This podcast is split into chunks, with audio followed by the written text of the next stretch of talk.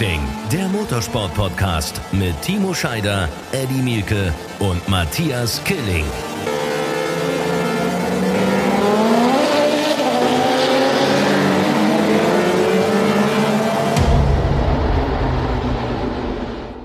Herzlich willkommen.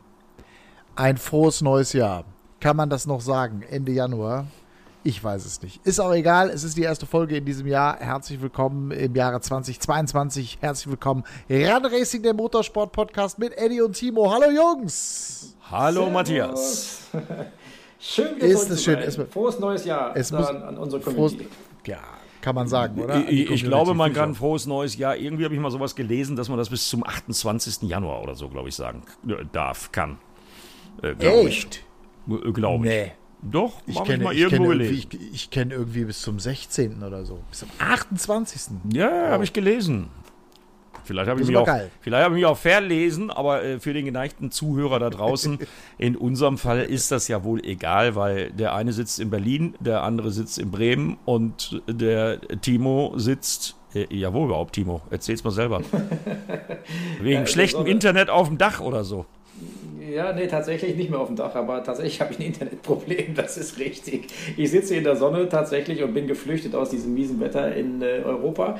Das ist, ist wahr und das ist richtig.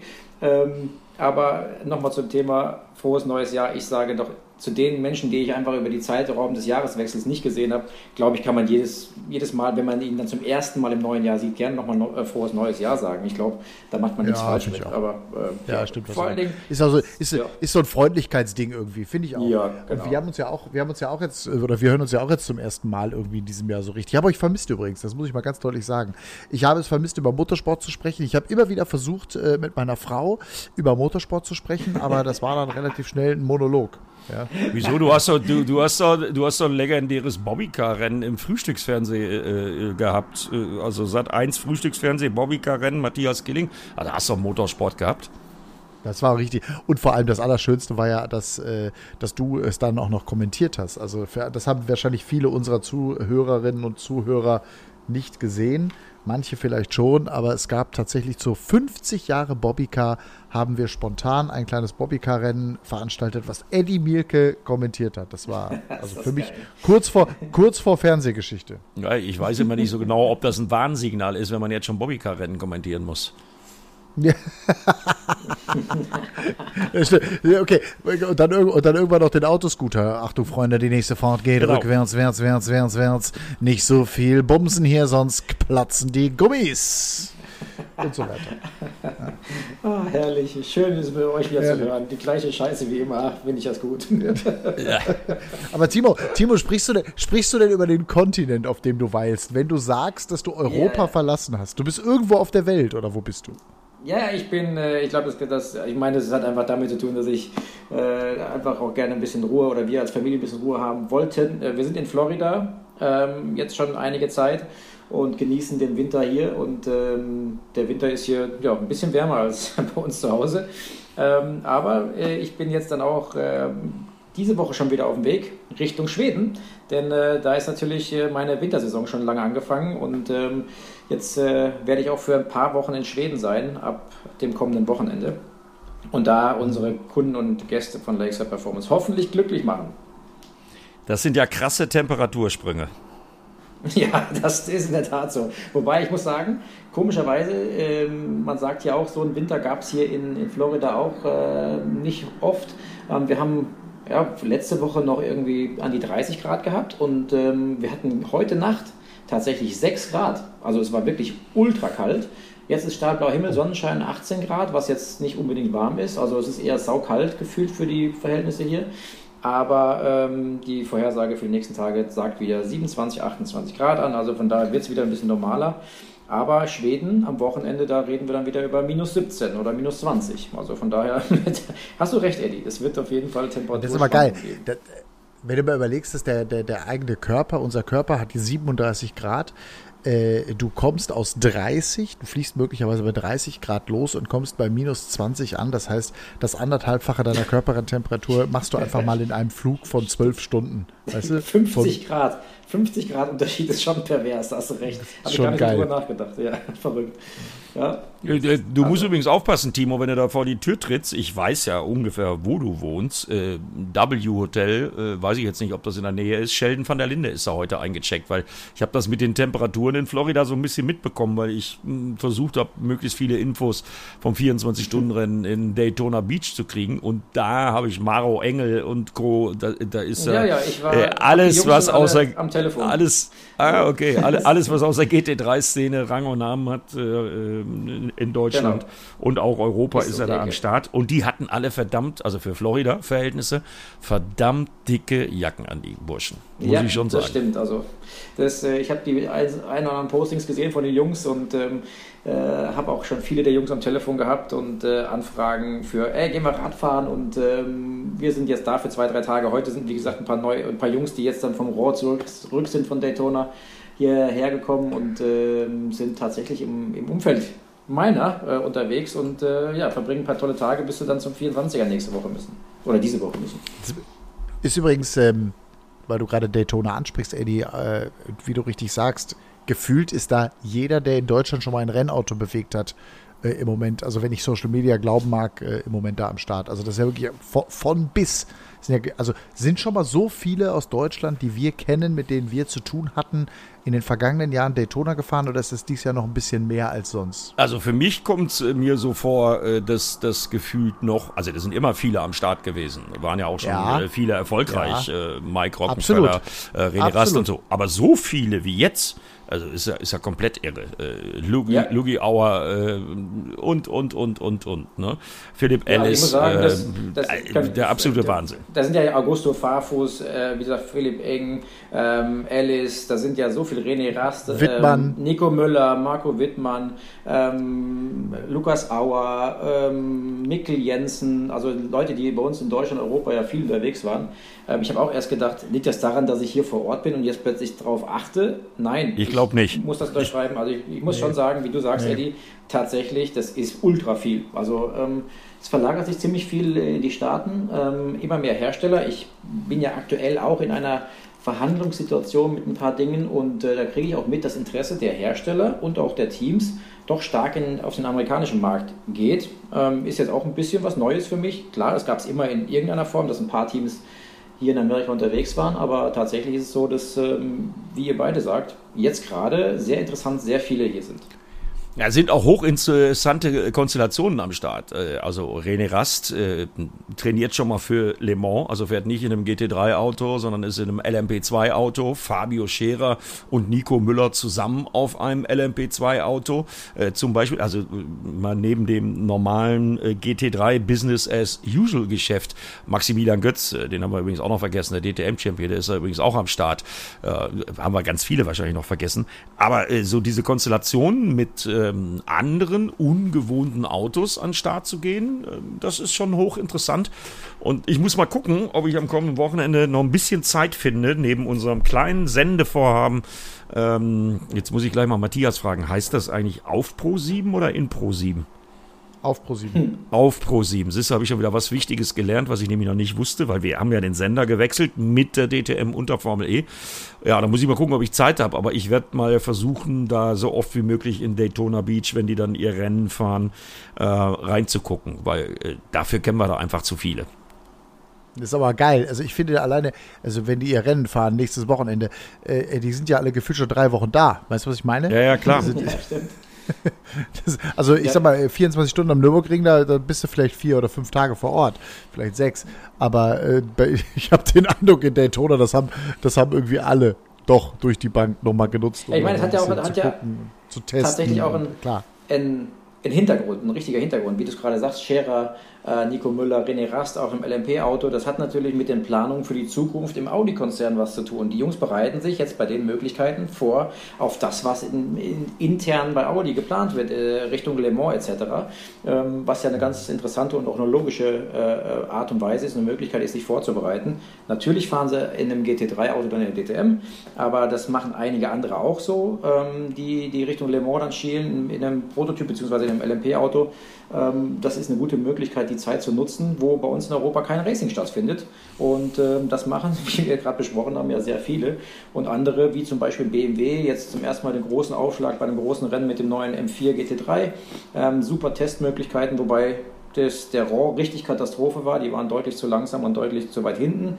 Ähm, ob das an BOP oder ähnlichem liegt, so wie das auch schon in Dubai war, wie ich gehört habe bei BMW, äh, weiß ich nicht, aber auf jeden Fall ähm, gibt es, glaube ich, viele Dinge, die sortiert werden müssen und werden über diese Zeit jetzt in der Vorsaison für uns Europäer sozusagen. Wie ist eigentlich überhaupt die Situation? Also ich wage mal die These und sage, du musst schon sehr Special Interest mäßig unterwegs sein, um im Moment mitzukriegen, was irgendwie deutsche und europäische Rennfahrer in Daytona treiben. Äh, ansonsten habe ich so ein bisschen den Eindruck, in Deutschland ist gerade kompletter Totentanz, was den Motorsport angeht und äh, mit dem Formel E-Aufschlag jetzt am Wochenende, und das hängt natürlich auch mit der medialen Präsenz zusammen, das ist mir schon klar, ist überhaupt der erste Aufschlag jetzt in diesem Jahr, dass überhaupt mal ein bisschen was passiert. Alles andere, da muss man schon sehr tief graben im Netz, um da etwas auch zu finden und also der naja, normale Zuschauer, der ganz normale Zuschauer, der ab und zu mal Formel 1 guckt und vielleicht noch ein bisschen DTM oder Formel E guckt, der ist im Moment gefühlt auf dem Trocknen, ne? Naja, Rallye Monte Carlo letztes Wochenende war schon ziemlich geil, auch wenn ich aber da nicht Eddie, alles. Eddie, äh, Eddie, habe ich auch gesehen. Ne? Nein, also, habe ich auch gesehen. Aber, aber Rallye, entschuldige, ich möchte jetzt nicht, aber wir wissen genau, wie viele Menschen die WRC äh, bei Sport 1 oder bei Servus TV verfolgen. Ja, ja, das ja, sind nicht viele. Hast du recht. Äh, nein, ich gebe dir ja völlig recht und ich sehe das ja auch hier an meinem Schreibtisch. Also äh, wir machen ja heute keinen Videocall, deswegen könnt ihr den Aktenstapel, der hier vor mir liegt, den ich noch so ein ganz klein bisschen morgen sortieren muss für die äh, Formel E, für den Saisonauftakt am kommenden Wochenende. Am Donnerstag geht's schon los auf ran.de mit dem ersten freien Training. Ähm, ich bin ja auch selber komplett begeistert, dass ich am Donnerstag endlich wieder was anderes außer Matthias Killing im Frühstücksfernsehen auf dem Bobbycar kommentieren kann. Wobei das sicherlich auch eines der Highlights deiner Karriere war, neben deinem zweiten Platz im Rennen, wo wir beide gegeneinander gefahren sind. Ne? Ja, das war ja, das, das, das, das, war ja klar, dass das jetzt auch nochmal wieder kommt. Äh, logisch. äh, nein, also, also wenn du, wenn, wenn, wenn, wenn, wenn, Eddie, zu ja. deiner Verteidigung, ich habe hab so Ausschnitte aus dem Frühstücksfernsehen auf Instagram gesehen. Der liebe Kollege Killing hat sich nicht gerade mit Ruhm bekleckert mit seiner Technik auf dem Bovika, muss ich auch dazu sagen. Bist auch grandios nee, ganz schlecht. geworden, stimmt's? ganz schlecht. Wie weh, weißt du, wie weh das getan hat? Ist mal ohne Scheiß, ja. ey. Leck mich am Arsch. Ja. Ganz schlecht. Du, ich habe gerade zwei Wochen meinen Enkel zu Weihnachten. Ich habe gerade zwei Wochen zu, meinen Enkel zu Weihnachten äh, hier bei uns in Bremen gehabt. Was glaubst du, was bei solchen Spielzeugveranstaltungen alles wehtun kann?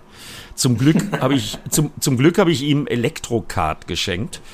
Äh, ohne Witz, äh, dieses Driftkart, was Andrea Kaiser und Martin Tomczyk äh, für die Kinder auch schon angeschafft haben.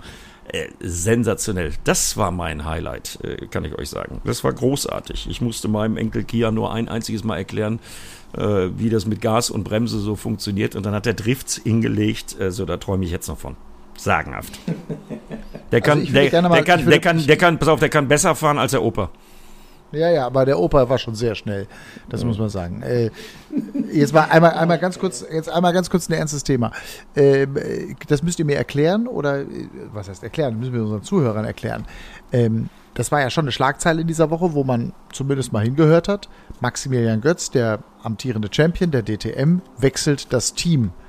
Das ist im ersten Schritt klingt das erstmal komisch. Du gewinnst mit deinem Team, in dem Fall das Team von HRT, also das Hubert Haupt äh, Racing Team, die gewinnen die Meisterschaft mit Maximilian Götz und trennen sich von ihrem Champion.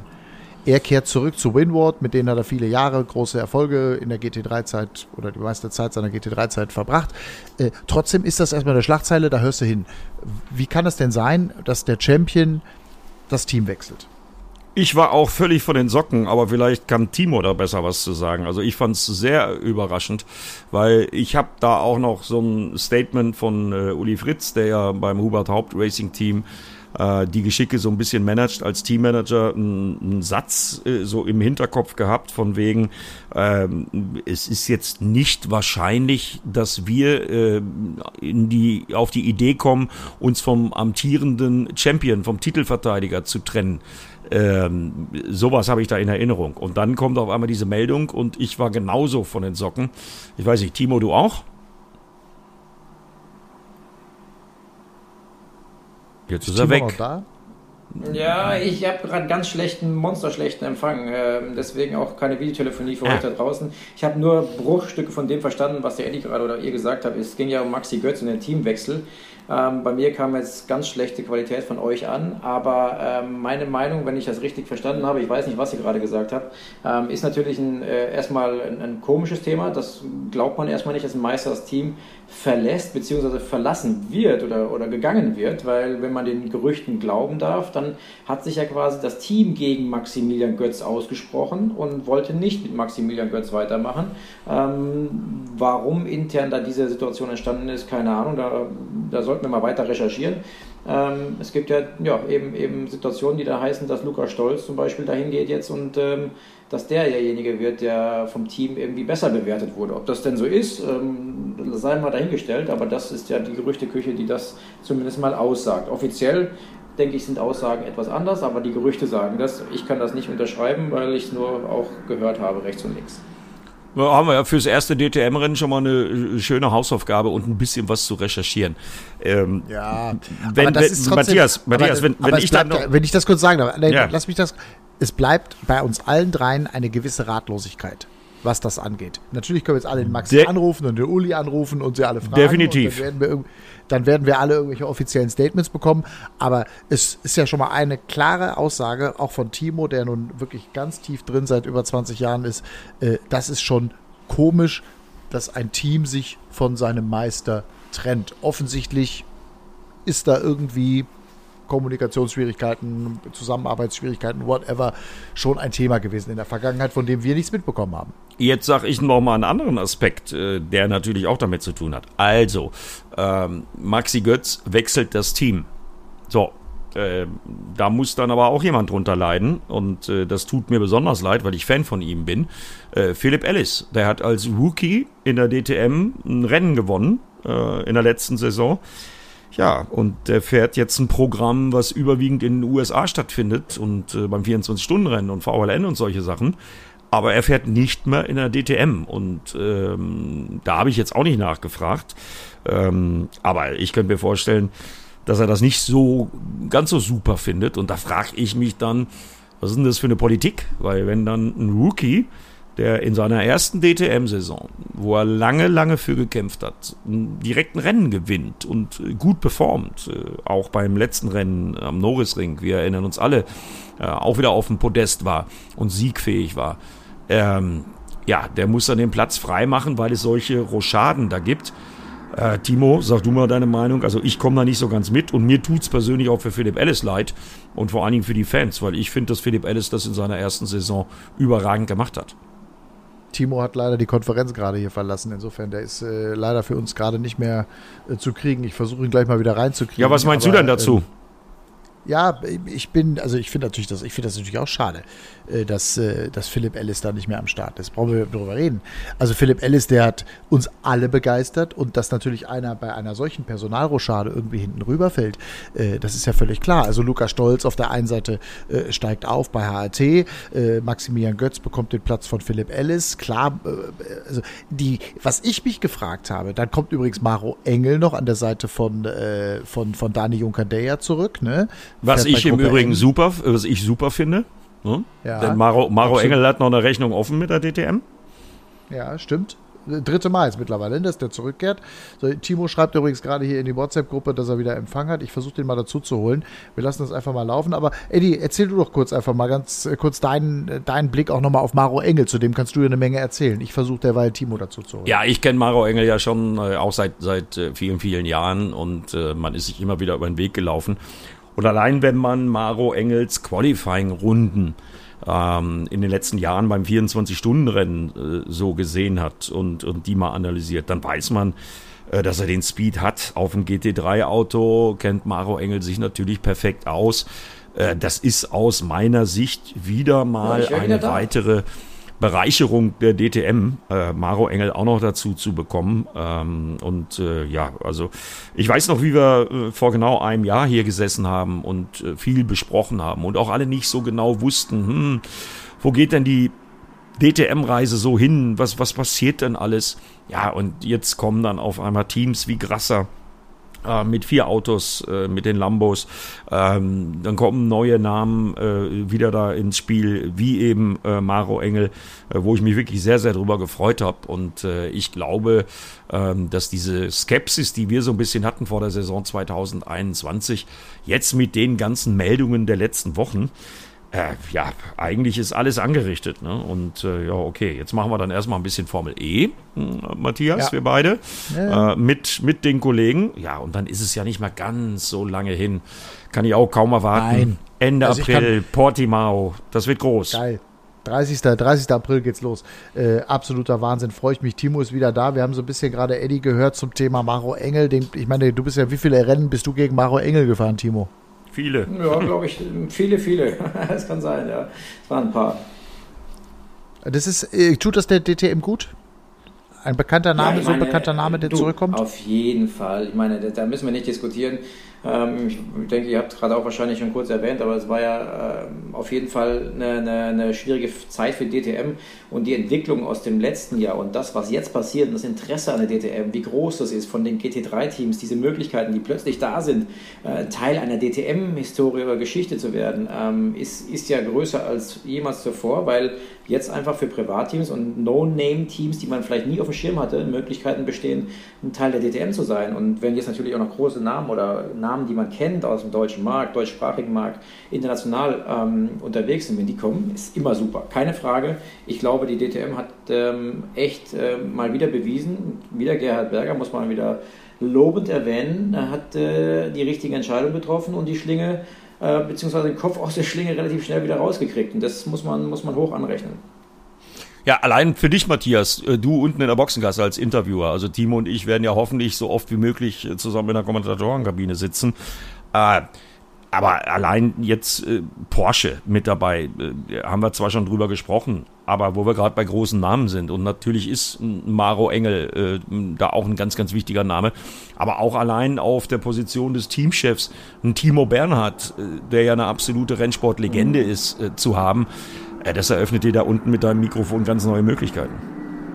Ja, Timo Bernhard, äh, Manuel Reuter. Ja, ist, genau, Manuel ja, Reuter. Das sind natürlich ein paar Namen, die da auch noch zurückkehren. Äh, und übrigens auch das, jetzt ist er heute nicht mehr dabei, aber er hat es ja hier im Podcast in der letzten Folge exklusiv äh, verkündet. Äh, Martin Tomczyk auf einmal in Reihen der DTM, des DTM-Managements. Auch da, finde ich, macht die ITR einen herausragenden Job und hat auch hier einen unserer Freunde und Kollegen sich an Bord geholt. Ähm, da profitieren auch beide Seiten aus meiner Sicht. Auch ein echt guter Move. Ja, außer ich, äh, weil ich muss mir, wenn Timo nicht kann, äh, müssen wir, oder was heißt ich, äh, Martin wird leider nicht mehr mit kommentieren. Und das finde ich natürlich sehr, sehr schade, aber ähm, ich will da noch nicht zu viel verraten.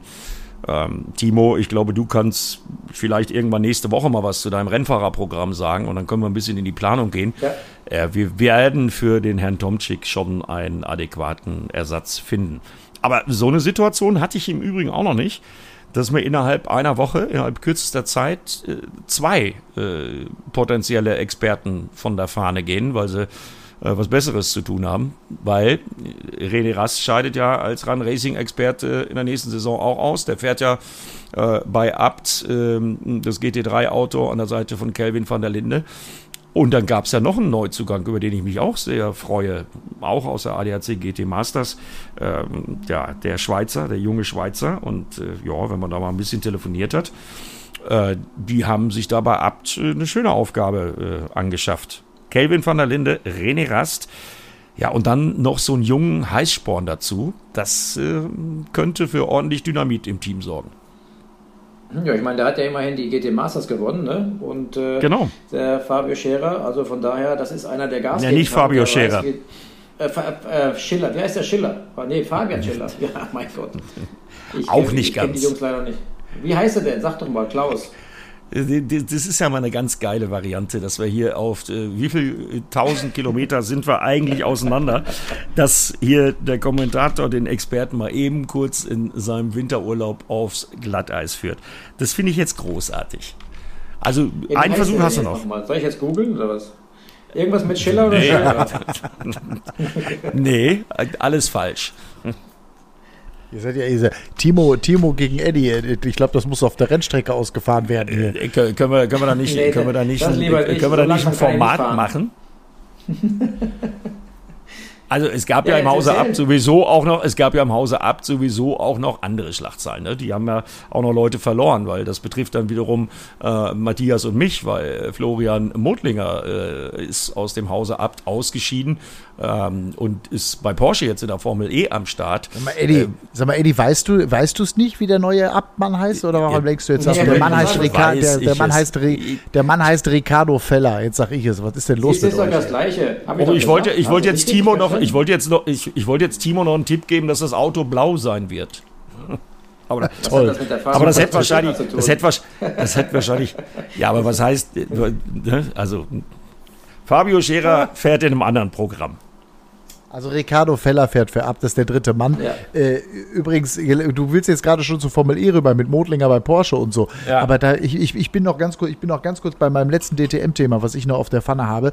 Ich meine, wir haben ja schon im äh, Oktober darüber berichtet, dass René Rast in die DTM zurückkehrt, aber erst vor wenigen Wochen gab es jetzt die offizielle Pressemitteilungsverkündung. Klar, wir alle haben das vorher jetzt geahnt und zum Teil gewusst, dass er bei Abfahren wird, aber natürlich alle den, den Mund gehalten. Jetzt ist es offiziell verkündet worden und der Kollege Rast, der dreifache Champion, er stapelt tief. Absolut. Ähm, er stapelt tief, aber richtig tief.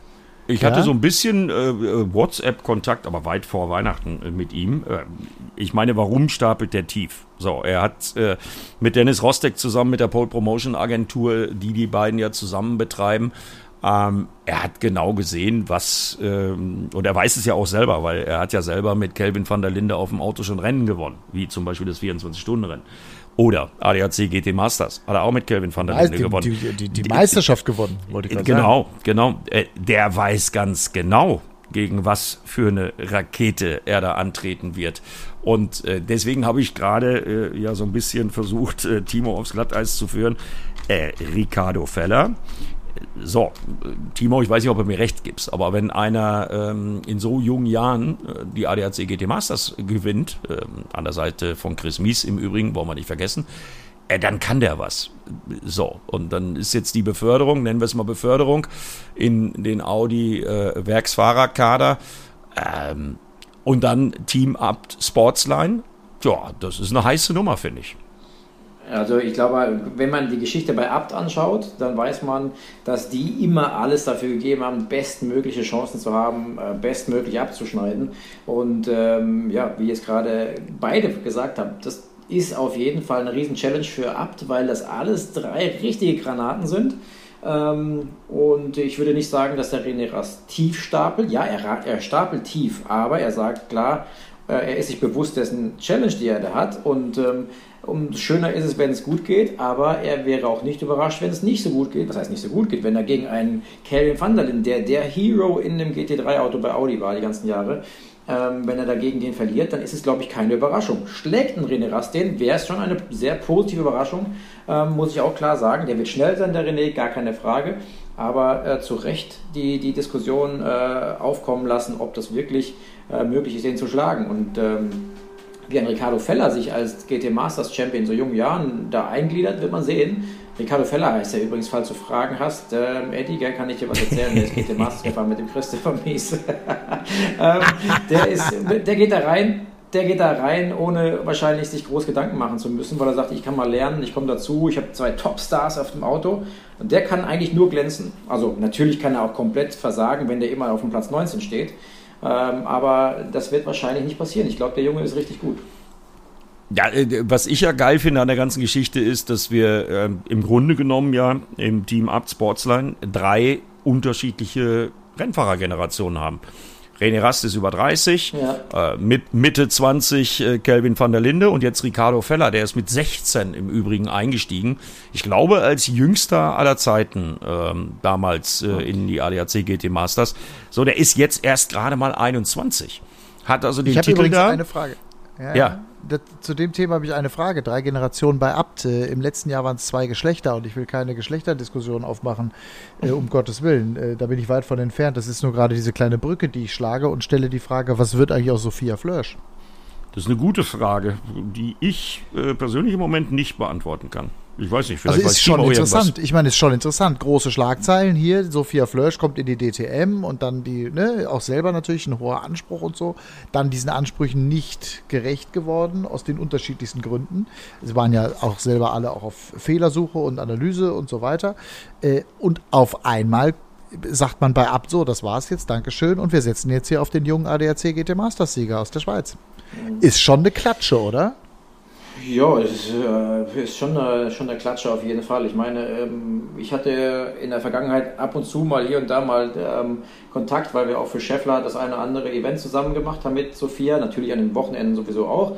Aber ich glaube, seitdem da recht klar, auch von mir, klar da draußen die Meinung gesagt wurde über verschiedene Rennen über verschiedene Äußerungen, die sie getan hat, ähm, äh, antwortet sie auf keine Nachrichten mehr, warum auch immer. Ist auch völlig in Ordnung, wenn sie mit irgendeiner Aussage nicht happy ist bei mir. Aber ähm, die Situation zeigt, dass da mehrere nicht happy waren mit ihrer Saison. Und ähm, ich meine, meine Quellen zeigen und sagen mir, aktuell hat Sophia Flörsch noch keinen Sitz für 2022. Egal in welcher Serie. Wobei ich glaube, Matthias, dass sich ähm, was, ähm, und da gehört ja der Kollege drüben in Florida äh, unter Umständen vielleicht auch zu, werden wir vielleicht nächste Woche im Podcast auflösen können, was Timo Schrader denn äh, nächste Saison macht. Ähm, ich weiß nicht, ob ihr beiden mir recht geht, aber mein Gefühl ist so ein bisschen so, dass wir noch einige Krachermeldungen ähm, erleben werden. Ich meine, gut, ja. Abt jetzt mit drei Fahrern, die haben sich äh, klar äh, positioniert. Aber wer fährt zum Beispiel die verbleibenden drei Lamborghinis bei Grasser? Wer fährt bei T3 Motorsport? Was macht Esteban Muth? Kommt Aston Martin vielleicht noch in die DTM? Also ich glaube, ähm, da werden wir noch einige Krachermeldungen erleben. Das ist so mein ja, Gefühl im Moment. Das ist so ja, mein, mein Gefühl. Hm. Glaube ich auch. Und wir werden ja auch Autos, wir werden Mitte 20 irgendwo Autos haben, ne? Also das ist auch klar, dass wir da äh, eine hohe Zahl haben werden an Autos, die an den Start gehen. Also da, da bin ich mir auch ziemlich sicher. Und übrigens T3 Motorsport, für uns ja eine der Entdeckungen der Saison aus Dresden. Die Mannschaft letztes Jahr mit einem Lamborghini am Start oder mit zwei Lambos am Start, äh, mit Esteban Muth. Die sind übrigens auch in, die, die sind übrigens auch in Daytona. Ja, genau. Echt? Das wollte ich jetzt gerade fragen. Ja, ich wollte gerade fragen, ob du das weißt. Ja, ja. Dieses T3-Team, das T, T3 aus Deutschland-Team nee. ist. Also pass auf, die, die, die, schreiben sich, die schreiben sich sehr ähnlich. Also das Auto, auf dem Mirko Bortolotti äh, sitzt, ja. den wir ja jetzt auch aus der DTM bestens kennen, ähm, das ist ein anderes Team. Das ist äh, nach meinem Kenntnisstand okay. ein amerikanisches Team. Das heißt so ähnlich. Äh, T3R oder so heißen die. Und T3 Motorsport, also die Mannschaft von Jens Feucht, die sind mit Maximilian Paul unter anderem, äh, den wir auch äh, gut kennengelernt haben, weil er da unglaublich akribisch auch mitarbeitet und auch selber ja fährt. Äh, die sind auch am Start. Ne? Das war nicht ganz so erfolgreich okay. jetzt im Quali-Rennen für die, aber das sind zwei unterschiedliche Mannschaften. Aber der, den werden wir wiedersehen, da bin ich mir ziemlich sicher. Maximilian Paul, das glaube ich schon. Äh, wir werden übrigens auch Mirko Bortolotti in der DTM sehen. Also alles andere wäre eine Riesenüberraschung, wenn der nicht einen der drei Grass, äh, einen der vier Grasser äh, Lambos, einen haben sie ja schon verkündet. Ähm, aber drei Autos sind offen, wie du sagst. Ähm, den, einen wird Mirko Bortolotti fahren. Also alles andere wäre ja doch also ich rufe ich, ich ruf mal Manuel Reuter an äh, vor dem nächsten Podcast, den wir hoffentlich dann nächste Woche machen. Hoffentlich mit News aus dem Hause Scheider. Ja, ja ich hatte ja schon gehofft, dass ich euch heute was sagen kann. Es tut mir leid. Also ich war ja tatsächlich auch der Meinung, ich bin durch letzte Woche, aber ähm, Motorsport und viele, viele Parteien, die verschiedenste Optionen bzw. Ansätze und Anregungen haben für die Dinge, ähm, ja, da ist manchmal nicht so einfach auf den Punkt zu kommen. Und am Ende, wie das halt im Motorsport auch so geht, ist. Da geht es halt um viele verschiedene Themen, von Finanzen über Vorstellungen von XY äh, bis hin zu mache ich oder mache ich nicht. Und ähm, ich erwarte, ich habe gerade vor unserem Podcast noch die letzte Mail bekommen. Ich erwarte morgen früh, dass wir, dass wir so kurz vor der Ziellinie sind und eigentlich hoffe ich, dass ich diese Woche zumindest mal die Basis bekannt geben kann. Und äh, das ist auch das Ziel in dieser Kommunikation über mein Programm 22, dass wir diese Woche eigentlich noch News raushauen wollen. Ist ja, denn eigentlich dein Programm, ist denn dein Programm, Timo, zumindest ein kleiner Teil, entschuldige Eddie, ein kleiner Teil davon auch äh, ab und zu mal bei Run Racing als Experte am Start zu sein?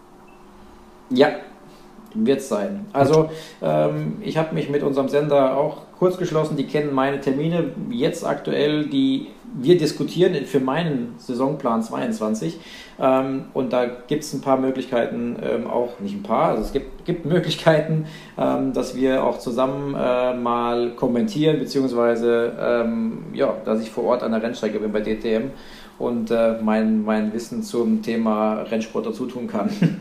also das wird auf jeden Fall der Fall sein. Wie häufig werden wir jetzt dann hoffentlich schnellstmöglich wissen.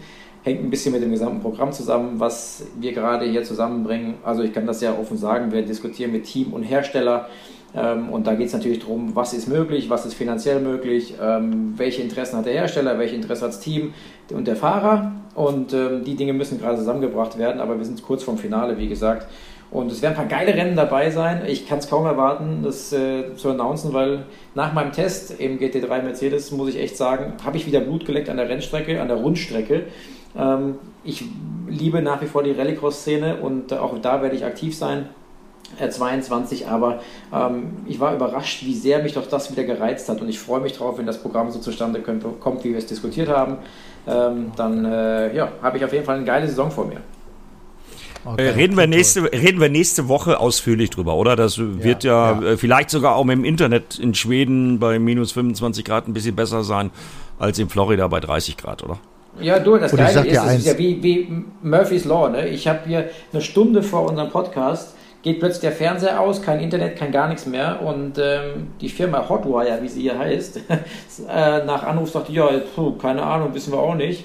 Äh, wir kommen mal morgen vorbei. So, und jetzt saß ich in einer Stunde vor dem Podcast und telefoniere gerade über mein, mein weltweit Flat äh, mit euch und äh, hoffe, dass es irgendwie kommunikationsmäßig doch funktioniert. Und ärgere mich natürlich, dass es jetzt kurz vor dem Podcast abgenippelt ist. Aber ist halt so, ne? Was willst du machen? Also Leute, wenn ihr da draußen gerade diesen Podcast hört und es hört sich alles qualitativ in Ordnung an, dann haben wir es technisch irgendwie zusammengebracht, die Spuren durch die Welt zu schicken und diesen Podcast irgendwie zusammenzuschneiden. Also wenn ihr es hört, seid ihr, dann wisst ihr an dieser Stelle, dass im Moment ich bin ja derjenige, der das gleich noch irgendwie zusammenbringen wird. Ich weiß noch nicht so richtig, ob das alles klappt, aber ich bin äh, irgendwie, ich bin ganz guter Dinge. Also wenn ihr es hört, ähm, also ich bin bei Minute 37 mit meiner Tonspur. Ja, ich auch, in meiner auch. Ja, das, das, klingt ja schon mal gut. Aber sag mal, äh, 37 Minuten. Wir haben, und ich kann es kaum erwarten, wir haben am kommenden Wochenende äh, Saisonstart. Formel E. Ja. Äh, oder haben wir noch was außer DTM? Ja, ich, ich also, hatte nur noch sorry. diesen einen Satz. Also, ja, bitte. Also, Sag du, Timo. Also ich muss ja noch einen Satz dazu sagen, weil es mich am Wochen, letzten Wochenende jetzt kurz angesprochen vorhin äh, Rallye WM Monaco, Monte Carlo, der Fight der zwei größten Rallye, für mich Fahrer der, der Neuzeit und der Allzeit mit Löb und Auger. Äh, was ein geiles Fest, das anzuschauen, wie die zwei ähm, den Rest der, der, der Szenerie quasi äh, distanziert haben und ein eigenes, eigenes Rennen gemacht haben, sozusagen unter sich. Und nur aufgrund dieses Reifenschadens von Sebastian Auger äh, ist der Sieg dann an, an Löb gegangen, der aber bei seinem Comeback mit einem neuen Team, neuen Auto ähm, dann die, die Rallye Monte Carlo gewinnen. Wie geil ist das bitte gewesen? Emotional für mich ähm, zu verfolgen im Stream und bei dem Live-Ticker war einfach total geil. Ich muss wirklich sagen, das war cool zu sehen, wie die beiden sich da ja, bis aufs Messer quasi bekämpft haben. Und ähm, wenn wir die Historie der beiden so ein bisschen verfolgen, und wir haben ja durch Andrea Kaiser relativ gute Informationen in der Vergangenheit immer gehabt, das war ja nicht immer eine ganz, ganz tolle ähm, sag ich mal, Situation zwischen Löb und Auger. Und Löb war ja nicht ganz so happy, einen Herrn Auger zu nah an sich dran zu haben in Form von Teamkollege etc. Und deswegen war das immer schon eine ganz besondere Challenge, beziehungsweise ganz besondere Situation, wenn die sich gesehen haben. Und ich fand es geil, wie die beiden das bewiesen haben, dass sie eigentlich die besten Rallyefahrer der Welt sind. Mit Abstand.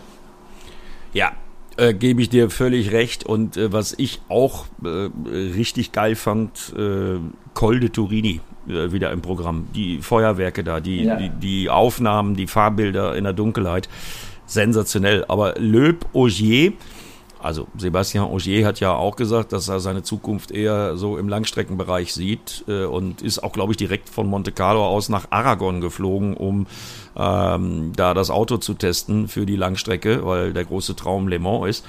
Äh, sensationell die beiden. Ich meine, der Rest der Rallye-Elite, ja, die müssen sich ungefähr so gefühlt haben, wie ich am Norrisring, als der Killing mir einen eingeschenkt hat. Ja, also. Das ist mein, übrigens der, der, der, ja, ja. ja. Das ist der Moment gewesen, wo ich auch, das ist übrigens der Moment gewesen, wo auch in mir der Wunsch und ähm, die große Freude am Rundstreckenrennen wieder aufgeflammt ist. Ja, aber ich würde es ja nicht ansprechen, wenn ich nicht selbst über mich lachen könnte. Also von daher. Das ist auch gut so. Übrigens, wisst ihr, was ich gedacht habe, als ich den Löb da gesehen habe? Ich habe mir das auch reingezogen. Ähm, als ich Löb da gesehen habe und dann auch die Interviews und dann sah man ja so richtig so dieses faltige, deutlich ältere Gesicht jetzt als bei äh, dem uns allseits sehr bekannten Sebastian Ogier. Da habe ich noch so, ich habe mich kurz erwischt und gedacht, Mensch, wenn der Alain Prost in die Formel 1 zurückkehrt und dem Hamilton einen einschenkt oder so, weißt du so, das war etwas übertrieben. Aber ähm, das ist schon, das ist natürlich echt schon Hammer, ne? Also dass der, dass der, das dass der zurückkommt ähm, und dann äh, das Ding so, das ist übrigens ein solches Sportcomeback aus meiner Sicht ausschließt, also wenn man wirklich mal ernsthaft jetzt zurückdenkt, die letzten Jahre, Tiger Woods Woods mit dem Sieg bei den Masters in Augusta vor vier Jahren, glaube ich, als der ja auch aus dem Nichts zurückkam und auf einmal dieses bedeutendste Turnier äh, Golfturnier der Welt gewann, ein, auch ein Gänsehautmoment der Sportgeschichte. Äh, und das fand ich jetzt am Wochenende so ein bisschen ähnlich. Sebastian Löb kommt zurück und gewinnt dann die Rallye Monte Carlo. Ich meine, die Rallye Monte Carlo, das ist halt auch einfach das Geilste irgendwie. Das ist wahrscheinlich nicht die geilste Strecke und so, das weiß ich auch. Aber es ist vom Namen her das ist so prestigeträchtig ähm, das, das sind schon tolle Sportmomente auch, die wir da Ja, aber, auch aber mal, mal ganz im Ernst, äh, das gilt so ein bisschen, äh, glaube ich, auch äh, für, für beide, weil das musst du ja auch dazu erwähnen. Ähm, bei Sebastian Löb, ja, völlig neu entwickeltes Auto, Ford Puma. Ich musste erst mal dreimal hinhören. Äh, ja, okay, war wirklich ein Ford Puma. Ja, und auch das Team äh, um Sebastian Ogier, äh, also die haben da direkt mal mit den neuen Autos, es ist ja ein neues Reglement in der Rallye WM, äh, äh, also das war von beiden äh, großes Kino und ähm, ja, also man hat auch, finde ich, bei Sebastian Ogier dann im Ziel äh, gesehen, ich meine, so gut, so, so ein Reifenschaden, äh, der kann dann bei so einer Rallye wie der Monte immer mal passieren. Äh, so richtig unzufrieden wirkte Sebastian Ogier nach Platz 2 nicht. Also ich glaube, der war eher nee, äh, also sehr erleichtert. Der, Genau, also, und der, der, er konnte zeigen, was er für ein Potenzial hat. Wenn der Reifenschaden nicht passiert äh, wäre, hätte er wahrscheinlich gewonnen. Ja, und von daher hat er das, glaube ich, relativ gelassen hingenommen. Du, ich muss ja eins sagen, also das, das ist ja das, was in meinen Augen den Sebastian Roger ausmacht. Er hat es immer geschafft, über eine komplette Saison ein Wochenende zu managen. Und das war genau da auch so. Er ist reingekommen ins Wochenende, war nicht ganz happy mit dem Setup, hat ein bisschen wenig gepusht bei der einen oder anderen, war dann erstmal hinten und wusste dann, okay, jetzt muss ich mal pushen, jetzt gucke ich mal, was ich kann. Und das gab ja auch Stage, da hat er dann auch mal 20 Sekunden, 21 Sekunden eingeschenkt einem Ogier, äh, einem, einem Löw in dem Moment. Ja. Also das ist ja das, was äh, Sebastian Ogier so sensationell kann. Dafür muss ich ihn ja, äh, ja mehr und mehr loben. Ähm, dass, er, dass er diese Coolness immer wieder zeigt und auch immer wieder abrufen kann, wenn es notwendig ist. Und das ist beeindruckend für mich.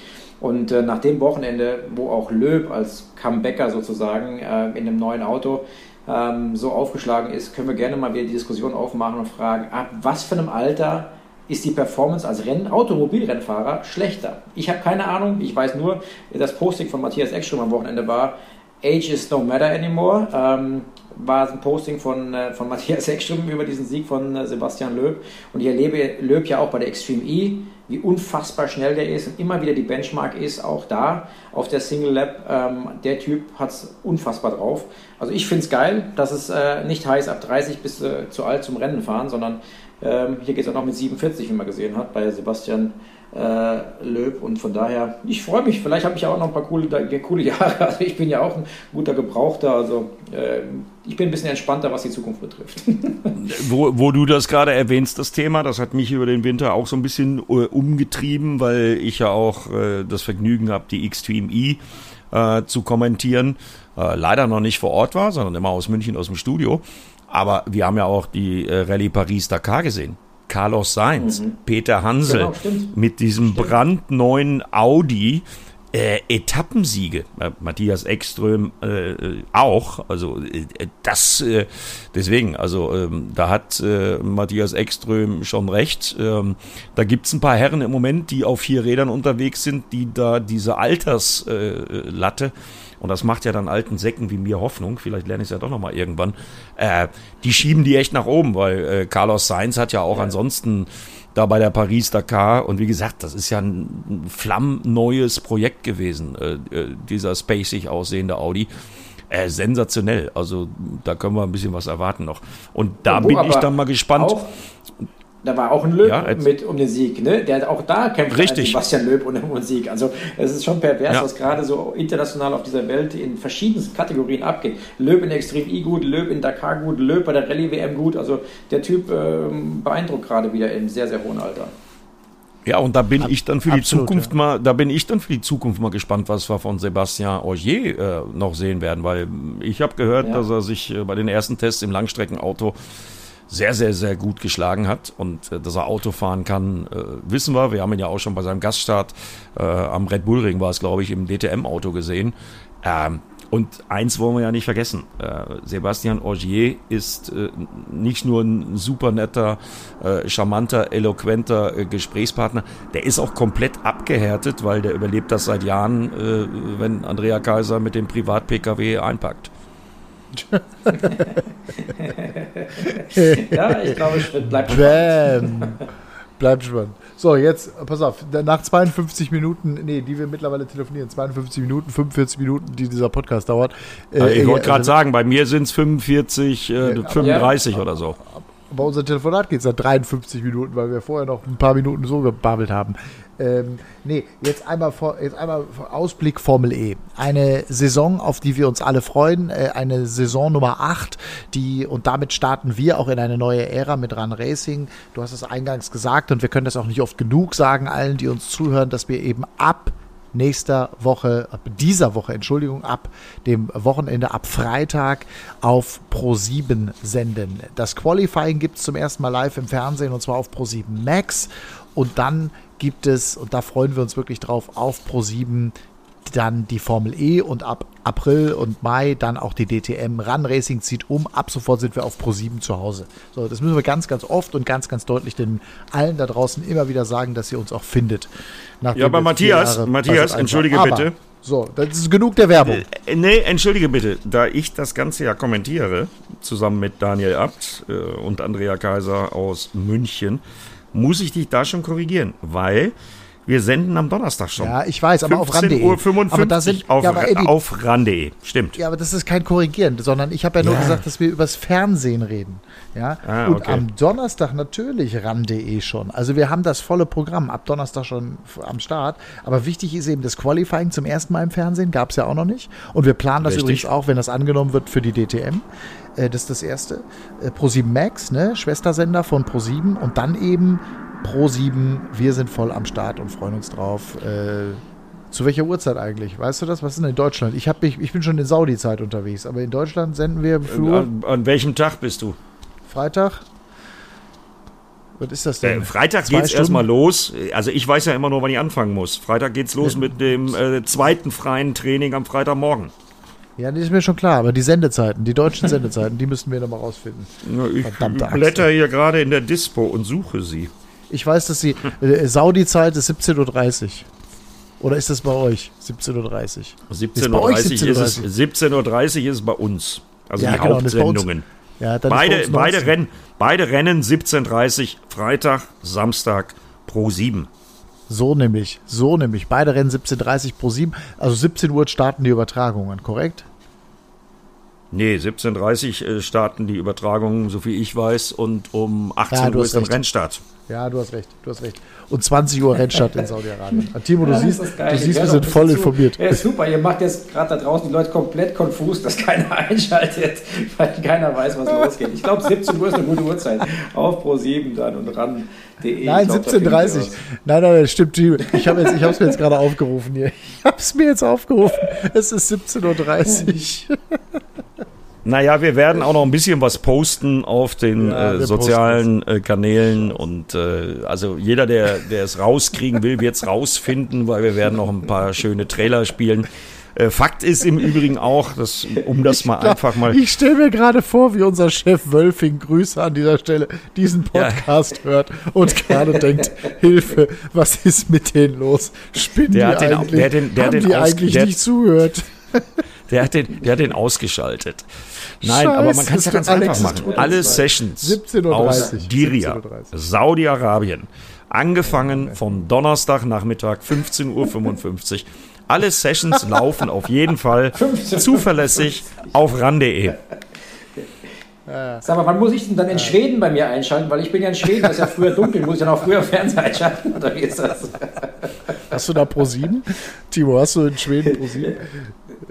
Ja, natürlich. Wird eine geile Saison. wird, du musst ran.de gucken. Wird auf jeden Fall eine geile Saison. Ja. Äh, die letzte Saison mit Mercedes. Aus deutscher Sicht sehr spannend.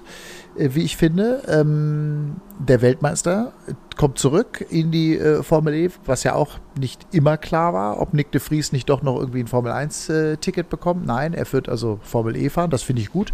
Das finde ich toll. Und ähm, gibt so zwei, drei Änderungen im Fahrerfeld und ansonsten vor allem aber auch viel Beständigkeit und äh, das, äh, also ich habe, ich freue mich ganz besonders auf Mercedes und ich freue mich ganz besonders auf Porsche, da bin ich ganz ehrlich, auch mit unseren beiden Deutschen, mit Pascal Wehrlein und mit André Lotterer.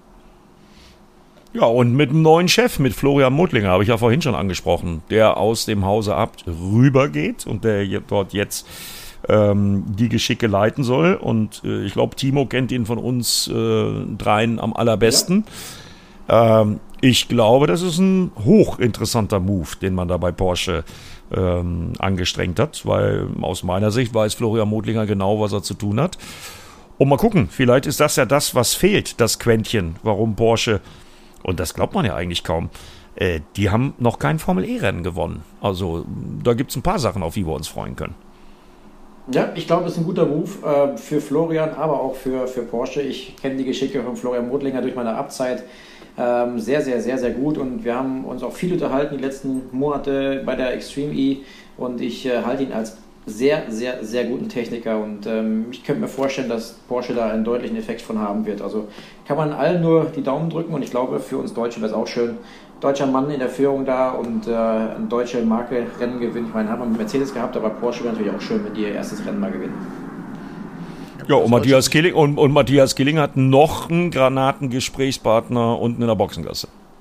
Ja, also du meinst jetzt aus, also äh, du meinst mit Florian Mudlinger, absolut. Ja, das stimmt, genau. das stimmt genau. natürlich. Ich freue mich, ich freue mich ja auch auf übrigens auch noch ein, äh, äh also ich bleib der eigentlich, das weißt du doch sicherlich, weil es auch so ein unfassbar netter Mensch ist. Laurent Federcou, der Ingenieur von Eduardo Motara, der wird nehme ich mal an weiter auch an der Seite von Edu sein, oder? Äh, nach meinem ja. Kenntnisstand ja. Also ich habe hier meine Mappen ja. fertig und äh, ich, ich, mir wäre äh, das Neue, wenn es anders sein sollte. Auch ein super ja, Typ, da kriegt man auch immer tolle Infos mit Edu Motta und Venturi natürlich und Venturi natürlich. Ähm, auch eine Mannschaft, äh, die, äh, die nicht zu unterschätzen ist. Das haben sie im letzten Jahr gezeigt und jetzt haben sie ja noch einen dazugekriegt, Eddie. Ja, Lukas Di Grassi. Und, genau. Äh, der, ein Champion. Äh, der ein Champion. neben, genau, ein Champion und äh, derjenige, der neben Sam Bird als einziger alle äh, Formel E-Rennen der Historie, 84 gab es nämlich, bestritten hat.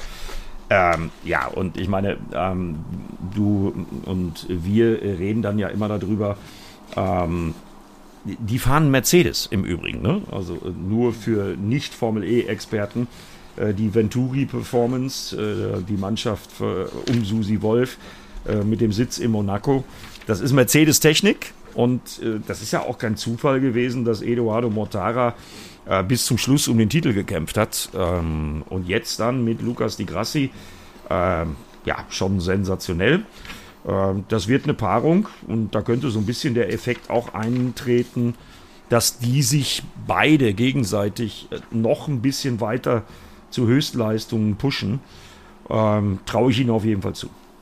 Ich, ich auch. Hundertprozentig. Also gerade äh, Lukas de Grassi ist sicherlich die, die der Top-Transfer. Gut, natürlich mit dem Audi aus war klar, der muss irgendwo hin und der will auch irgendwo hin. Und da haben sie bei Venturi aus meiner Sicht das echt gut gemacht, äh, den auch zu bekommen. Riesenmove, sehr, sehr gut. Äh, Maximilian Günther fährt bei Nissan in Zukunft, der dritte Deutsche neben André Lotterer. Also drei Deutsche haben wir ja im Feld mit André Lotterer und äh, Pascal Wehrlein und eben Maximilian Günther, äh, der bei BMW aufgehört hat, ähm, beziehungsweise auch der Nachfolgemannschaft von BMW nicht weiter am Start ist bei Andretti, sondern eben tatsächlich jetzt den Weg zu Nissan gefunden hat. Das hat mich ein bisschen überrascht.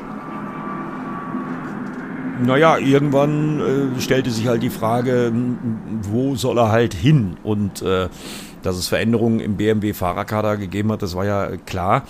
Und dann hat man sich eben halt, und wir wollen ja nicht vergessen, wo das Team herkommt, dann hat man sich bei Andretti halt relativ früh äh, darauf committed, dass man äh, als Fahrer Nummer zwei äh, definitiv gerne einen US-Amerikaner hätte. Ja, das haben sie jetzt gemacht, weil äh, Jake Dennis rauszuschmeißen, äh, dazu gab es keinen Grund und der gehört ja auch immer noch zum äh, BMW-Fahrerlager, weil äh, das Team Andretti, Avalanche Andretti, wie es jetzt mittlerweile offiziell heißt, die werden halt mit Jake Dennis und einem Rookie aus Florida im Übrigen, Timo, Oliver Askew. Mhm. Äh, und nachdem ich den gesehen habe in Valencia persönlich, frage ich mich immer noch, wie der, hm, der ist so gefühlt 1,92, überhaupt in so ein Formel E-Auto reinpasst. Äh, ist, okay. ist eine interessante Mischung, aber irgendwas musste Maximilian Günther ja dann machen und der einzige Spitzenplatz, der noch frei war, war eben halt bei Nissan. Und äh, ja, gut, äh, das Team hat auch schon oft genug gezeigt, das ist ja nicht die schlechteste Adresse. Von daher äh, ist das jetzt kein, kein schlechter Move aus meiner Sicht. Ich bin gespannt. Ich freue mich drauf.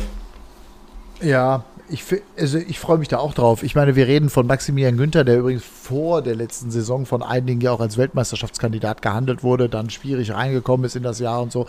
Ähm, ich habe Eddie, ohne jetzt ihm auch dazu nahe treten zu wollen, ist ein herausragender äh, Sportler und ein toller Fahrer und hat auch uns allen im letzten Jahr viel Freude gemacht und wird uns auch jetzt hoffentlich Freude machen und uns überraschen. Aber der Satz, wie du sagst, ja, wo sollte er denn auch hin? Ähm, sagt so ein bisschen noch irgendwie alles. Ich bin ganz froh, dass wir mit ihm noch einen dritten Deutschen auch in der Formel E haben. Ansonsten wäre das ja dürftig geworden. Ähm also nicht, nicht, nicht, falsch verstehen von meiner Seite. Also ich habe eine nee, hohe Meinung von Maxim. Ja, ich, ich habe eine hohe Meinung. Ich, ich habe eine hohe Meinung von Maximilian Günther, der im Übrigen der deutsche Formel E-Fahrer ist mit den meisten Siegen. Der genau. hat nämlich drei Rennen, der hat nämlich drei Rennen schon gewonnen. Auf Platz zwei in dieser Statistik äh, ist übrigens Daniel Abt, der zwei Rennen gewonnen hat. Ich würde auch am liebsten, ich hätte halt gerne so einen Maximilian Günther, den hätte ich halt gerne in einem deutschen Team. Also so ein Maximilian Günther bei Mercedes, weißt du, jetzt mal rein aus Fansicht gesprochen. Das wäre halt auch, äh, das, das wäre halt auch für den deutschen Markt cool. Weißt du, was ich meine? Absolut, gebe ich dir recht. Aber wann war denn, und wer wüsste es besser als der Herr in Florida, äh, wann war denn Rennsport jemals ein Wunschkonzert? Ich glaube noch nie. ja. Ich kann mich daran, ich kann mich daran nicht erinnern, wann es das mal war. Definitiv nicht. Da gibt es leider Gottes zu viele politische und das ist nie weniger geworden. Und das hat ist andere Strömungen, mal mehr von Sponsorenseite, mal mehr von Herstellerseite. Okay, die Schwankungen gab es immer mal, ähm, wo die Strömungen herkommen. Aber Fakt ist, im Motorsport sind so viele Faktoren, die aufeinander passen müssen, wie nirgendwo anders mhm. gefühlt, zumindest aus meiner Historie raus, dass ich das erzählen kann. Ähm, da kann man sich definitiv das Schöne wünschen, aber was daraus wird, ist meistens anders. Also können wir froh sein, dass wir Maximilian Günther weiter am Start haben und ihn weiter auch in der Formel E sehen werden. Timo, wen siehst du vorne? Äh, ich weiß nicht, wie weit du die Formel E verfolgst, aber ähm, durch die Extreme E bist du ja schon relativ nah auch an den Machern auch der Formel E dran äh, und mhm. ähm, wirst wahrscheinlich auch die Übertragung schauen. Ähm, es, es geht alles über, wieder über den Tisch Mercedes, auch im letzten Jahr der Mercedes-Teilnahme in der Formel E? Ja, ich meine, es war ja nicht, es war ja nicht durchgängig dominant von Mercedes. Es war ja tatsächlich so auch ein bisschen auf und ab, ne? Absolut. Ähm, bei De Vries mhm, und äh, deswegen war das ja kein klarer Durchmarsch. Ähm, ich weiß, dass äh, diese Venturi-Mannschaft mehr Mercedes-Support haben wird in Zukunft. Ähm, das wird deutlicher von Mercedes gesteuert als von Venturi aus Monaco. Ähm, und das könnte natürlich da bei denen nochmal einen Vorteil kriegen, bei Venturi an sich nochmal einen Boost geben. Ähm, Ansonsten würde ich mir einfach, wie wir gerade gesprochen haben, würde mir wünschen, dass Porsche diesen Move in die Formel E dann irgendwann auch mit Erfolg dann belegen kann. Und ich würde es auch einem André Lotterer gönnen, der auch lange dabei ist, ein cooler Typ ist, den ich sehr gerne mag, dass der endlich mal ein Rennen gewinnt. Äh, Pascal Berlan ist zurückgekommen, da fehlt auch noch das Top-Ergebnis. Ähm, das sind Sachen, die wir als deutsche Fans, sage ich mal, natürlich gerne sehen würden, keine Frage. Aber ansonsten glaube ich, ist es ganz schwierig, jetzt irgendwie schon Favoriten auszumachen. Aber natürlich muss man mit den Jungs, die, die immer gut waren, auch wieder jetzt rechnen. Das ist, ist ja sowieso klar. Am meisten gespannt bin ich auf das neue. Ich bin, ich bin am meisten gespannt auf das neue Qualifying-Format, was ja ordentlich durchmischen wird. Ähm, ums gar, wir wollen es jetzt hier gar nicht groß erklären, oder Eddie, vielleicht kannst du es kurz erklären, aber äh, es wird am Ende geht es um ein K.O.-System, ja, stellt euch vor, Achtelfinale, Viertelfinale, Halbfinale, ne, eins gegen eins und einer, der Schlechtere fliegt raus, der Bessere kommt weiter. Das ist so ein bisschen diese Hauptänderung, die jetzt vorgenommen worden ist. Das finde ich sehr mutig von der Formel E und auch sehr geil. Ja, damit haben sie ein Alleinstellungsmerkmal auch, also weil das gibt es im Autorennsport so nicht. Und das hat man ja gemacht, weil es ansonsten wirklich sehr, sehr unwegbar war. Also es war ja in der letzten Saison unter anderem auch deshalb so eng mit so vielen verschiedenen Titelkandidaten. Ja, weil die, die am Samstag bei einem Doubleheader äh, gut performt hatten, die sind im Grunde genommen dann bestraft worden im Qualifying, indem sie nämlich in eine schlechte Gruppe kamen. So, und um äh, diese Bedeutung de, der Streckenqualität, also des Grips auf der Strecke, so ein bisschen zu eliminieren, ist man jetzt auf die Idee gekommen, dass man zwei Gruppen an den Start bringt. Gruppe A, Gruppe B. Das eine sind die geraden äh, äh, Zahlen aus der Vorjahresplatzierung, in dem Falle Diria jetzt, oder dann eben aus dem Gesamtstand. Also wir haben zwei Gruppen mit je elf Fahrern und aus diesen beiden Gruppen kommen die jeweils vier schnellsten weiter. Ähm, in der Gruppenphase wird mit 220 kW gefahren. Ja, und die dann weiterkommen, die fahren dann direkt Duelle gegeneinander. Also der schnellste aus der ersten Gruppe gegen den vierten aus der zweiten Gruppe mit 250 kW. Ja, und das Ganze geht dann äh, Quarterfinal, Semifinal und dann das finale Duell, Pole Position Shootout. Und da gibt es dann die ersten drei Punkte am Wochenende für.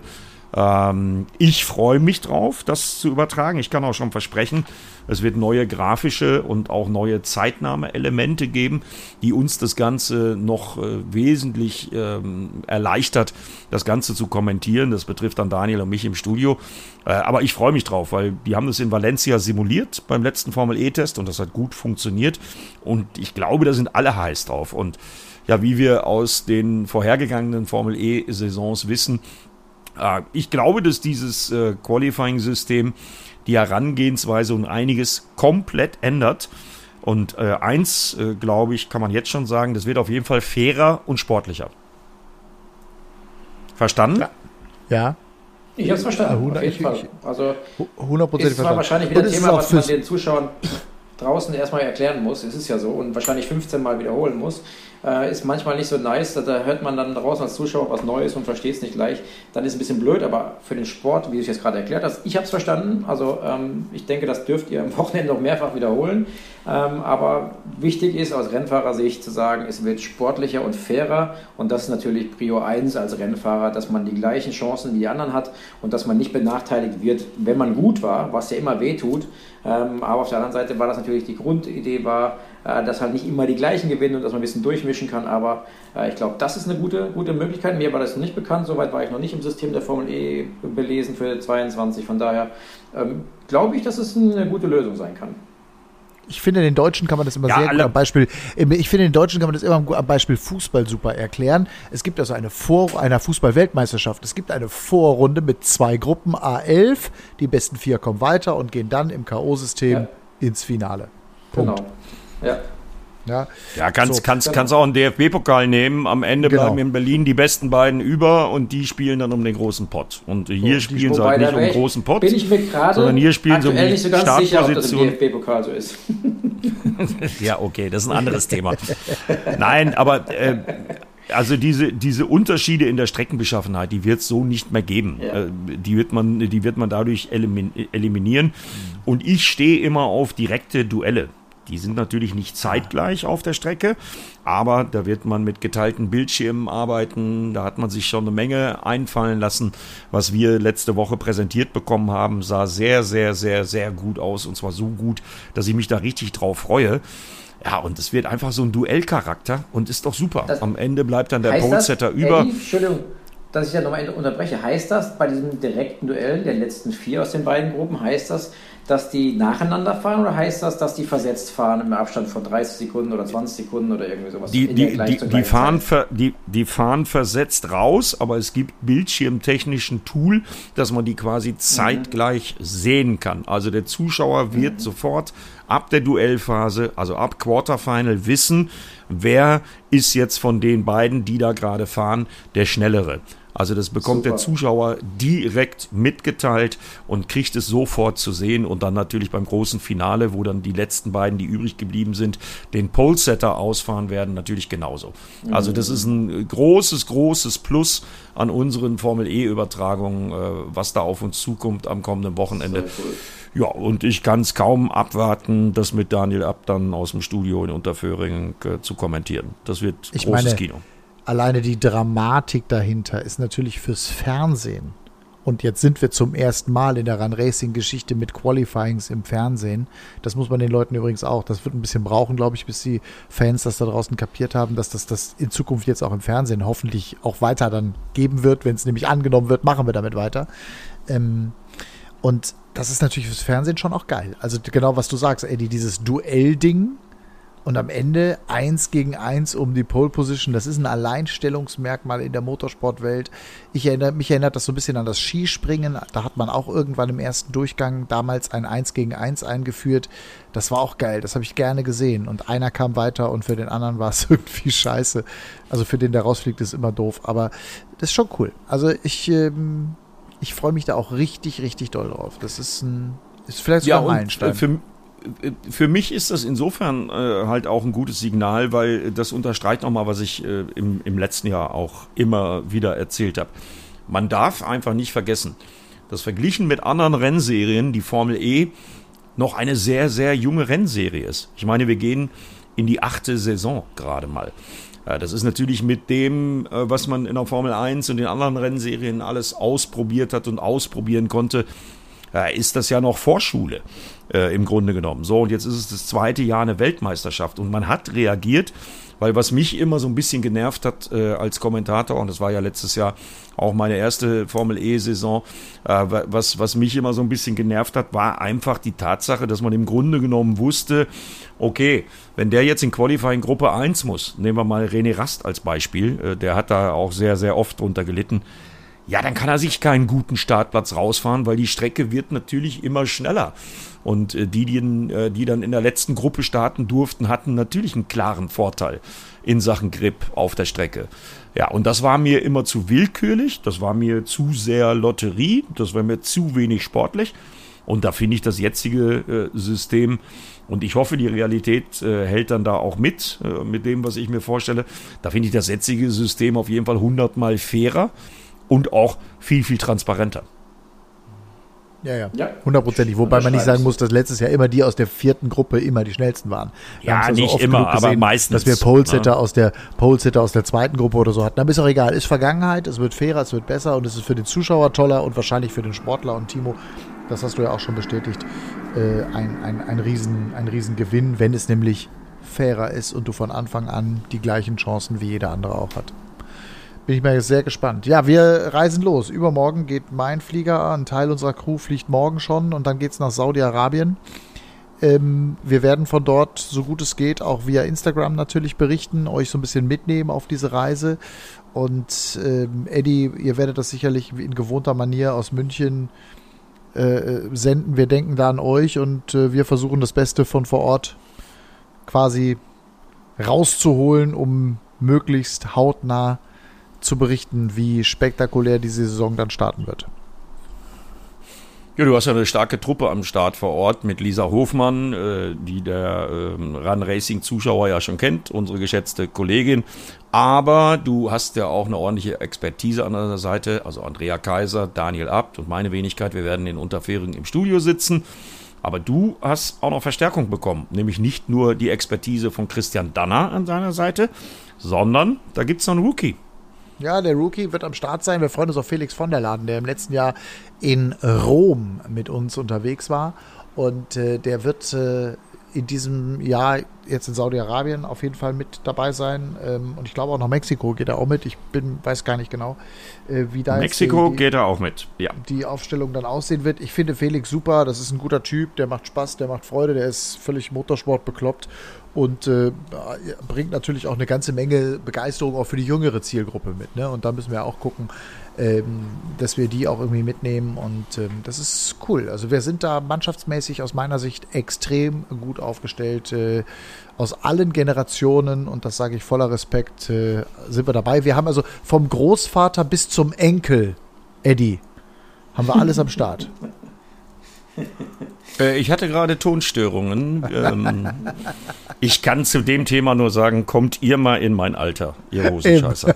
nee, ist doch gut. Aber das ist doch geil. Ist das nicht super? Also, das ist doch wirklich toll. Also, ich, ich habe mittlerweile auch, ich, ich bin mittlerweile auch im Alter, wo mir die 20-jährigen Praktikanten sagen, ey Matze, sorry, aber du bist echt ein alter Mann. Ja, okay, bin ich. Das ist so. Wie, wie alt ist eigentlich so, Christian Timo. Danner? Weißt du, wie alt, wie alt ist Christian Danner überhaupt? Ja, ich glaube, der, glaub, der ist älter als ich. Ich glaube, ja, ich weiß es nicht auch. genau. Das wollte ich nämlich gerade Mitte fragen. 60. Das war meine Frage dahinter. Mitte 60 würde ich sagen, oder? Ja, was ist das schön. Ich bin nicht der, ich bin, ich bin nicht der Älteste im Team. ich google das jetzt. Ich ja, google das jetzt. Warte, Christian, da, ja, ja, ja google mal, weil ich habe Angst, ich habe Angst, ich habe Angst zu googeln, weil wenn ich hier was googeln würde, dann schlafen, würde, das ist super. Dann, also ich kann dir schon mal eins sagen, meine, meine Mutter Tonspur ruinieren. Meine Mutter ist ein großer Christian Danner Fan großer, meine, meine Mutter ist 72 oder sowas. Oder 75, 76, 76. Großer Christian. Die gleiche Alter in dem Und Fall. Sie steht, auf, was? Nee, sie steht, auf, sie steht auf Jüngere, er ist 63.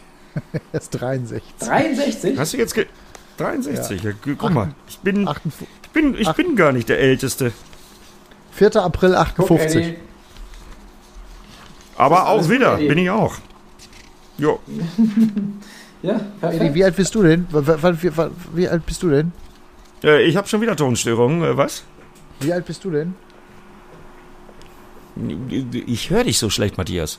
Ach ja, dann reden wir halt nicht über das Alter, ist mir auch scheißegal. Also ich bin, ich bin auf jeden Fall 42. So. Mann, ich bin 59, kann ja jeder googeln, ist doch egal. Und ich ja. habe einen runden Geburtstag äh, in diesem Jahr und mein größtes Problem mit meinem runden Geburtstag ist, dass man wegen diesem scheiß Virus ja nichts planen kann. Also und schon gar nicht äh, eine Geburtstags eine, eine, Geburtstagsparty, wie ich sie mir vorstelle, kann man nicht doch, planen. Das nervt du, mich. Wirst du doch 70? Na, 70 Aber, noch nicht, du Blödmann. Runder Geburtstag, echt dieses Jahr? Ah, doch, du kannst. Da, wann ist denn der Geburtstag? Sag mal. Ich habe doch gerade gesagt, ich bin 59 und bin wie Christian Danner Widder. Also im April. Ja, nee, Im April. Ich glaube, im April ist die ganze Omikron-Scheiße vorbei. Da kannst du planen, glaube ich. Ja, aber äh, um vernünftig zu planen, willst du da jetzt mit anfangen? Nee, ähm, aber du kannst ja wenigstens Timo und mich schon mal einladen. Ja, ja genau. ich mir da, ich bin, ich bin im Moment am überlegen, ob ich das Ganze verschiebe äh, mit der Feierei, um dann auch sicher gehen zu können. Weil ja. äh, letzte Woche zum Beispiel hatte ich eigentlich geplant, dass ich mit Freunden von mir im finnischen Teil Lapplands, nämlich in Levi, ein bisschen Hundeschlitten, Skidu äh, fahren und sowas mache, was man da so macht, weil das war nämlich eigentlich unsere, ist ein Freundeskreis von mir, ähm, das war nämlich eigentlich unsere letzte Reise vor Corona. Und das haben wir im November angeschoben. Flüge gebucht, das ganze Programm. Ja, und was war?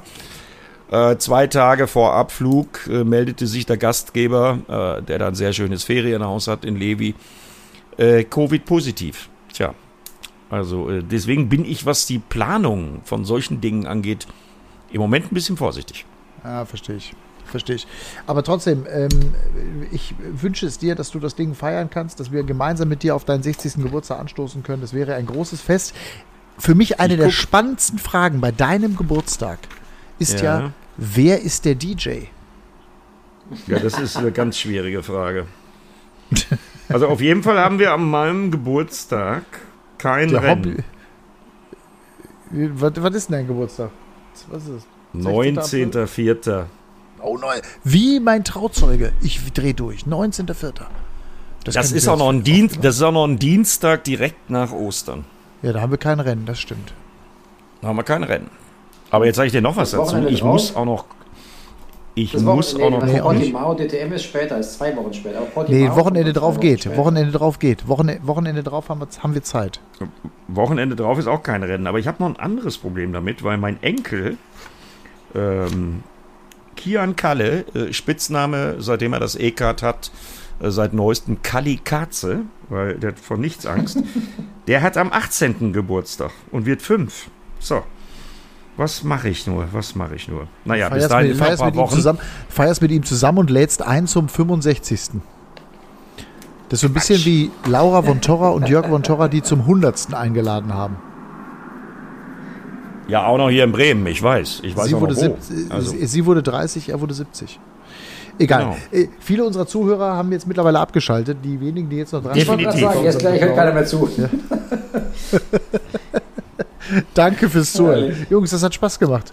Also, aber Eddie, die, aber die, die, pass auf, aber die, die zuhören, ne, die könnten jetzt so nach äh, einer Stunde 14 Minuten, die könnten uns nochmal einen Sondertusch schicken. Oder eine Tonaufnahme oder äh, erzählen, nacherzählen, was, was wir gerade besprochen haben. Irgendein Herzchen. Also, Einfach ein Herz schicken. Hm? Schickt uns ein Herz bei Instagram. Eddie Emilke, at Eddie Mielke Official, at Timo Scheider und at Matthias Killing. Einfach ein Herz schicken. Das wäre schön. Dann wissen wir, dass es irgendeiner hier bis zum Schluss gehört hat. Aber ähm, was ich noch sagen, was wollte ich noch sagen? Ach so, ich wollte noch sagen, Eddie, sag doch nochmal mhm. die Sendezeiten. Wann sind die Sendezeiten nochmal? Also meine wichtigste Sendezeit ist die erste und die ist Donnerstag um 15.55 Uhr auf ran.de freies Training aus Diria. So, und Freitag und Samstag jeweils im Fernsehen. Jeweils die Hauptsendung pro 7, 17.30 Uhr. So, und irgendwann nachmittags Pro7 Max Qualifying. Okay? Ja, und irgendwann, und irgendwann morgens jeweils freies Training, freitags und samstags. Ja. Ihr seid so informativ, das ist der Wahnsinn. Ich bin fast eingeschlafen jetzt hier auf meinem Bett, aber ich gehe jetzt einen Kaffee trinken. ja, geh du mal Kaffee trinken. Du hast, ja, du hast ja irgendwie 16 Uhr oder so. Hier ist mittlerweile 23 genau, Uhr oder 22 Uhr 20. 20 nach 6, ja? 20 nach 4, genau. 20 nach 4. Wir haben 20 nach 10. Ich schneide das jetzt, schickt mir euren ganzen Kram und dann geht das Ding heute Nacht noch online. In diesem Sinne. Tipptopp. Alles klar, meine Lieben. Vielen Dank fürs Zuhören. Danke für euch beide, dass ihr ja, wieder mal Zeit hattet für uns alle. ja, nächste Woche, nächste, nächste, nächste Woche erfahren wir alle, was Timo Scheider im Jahr 2022 macht. Genau. Chancen stehen und ihr werdet gut, von, sein, so und, sein wird. Und wir werden und ihr werdet erfahren, was es in München zu essen gab und von mir, was es in Saudi-Arabien zu essen gab. In diesem Sinne, danke fürs Zuhören. Euch allen eine gute Woche, eine tolle Motorsportwoche. Wir freuen uns aufs Wochenende. Run Racing ist endlich wieder da mit der Formel E live aus Saudi-Arabien. Donnerstag geht es schon los auf ran.de. Freitag und Samstag auf Pro7 jeweils 17.30 Uhr. Wir freuen uns, wenn ihr am Start seid und wir werden alles für euch geben, dass ihr viel Freude habt. Vielen Dank jetzt. Lasst gerne einen äh, Daumen hoch da oder einen Stern oder zehn Sterne oder was auch immer und macht vor allem Screenshot und teilt den Menschen über Screenshot mit, indem ihr diesen Screenshot postet, dass es diesen Podcast gibt. Das hilft uns auch in 2022. Danke dafür. In diesem Sinne, tschüss, ciao. Run Racing, der Motorsport-Podcast mit Timo Scheider, Eddie Mielke und Matthias Killing.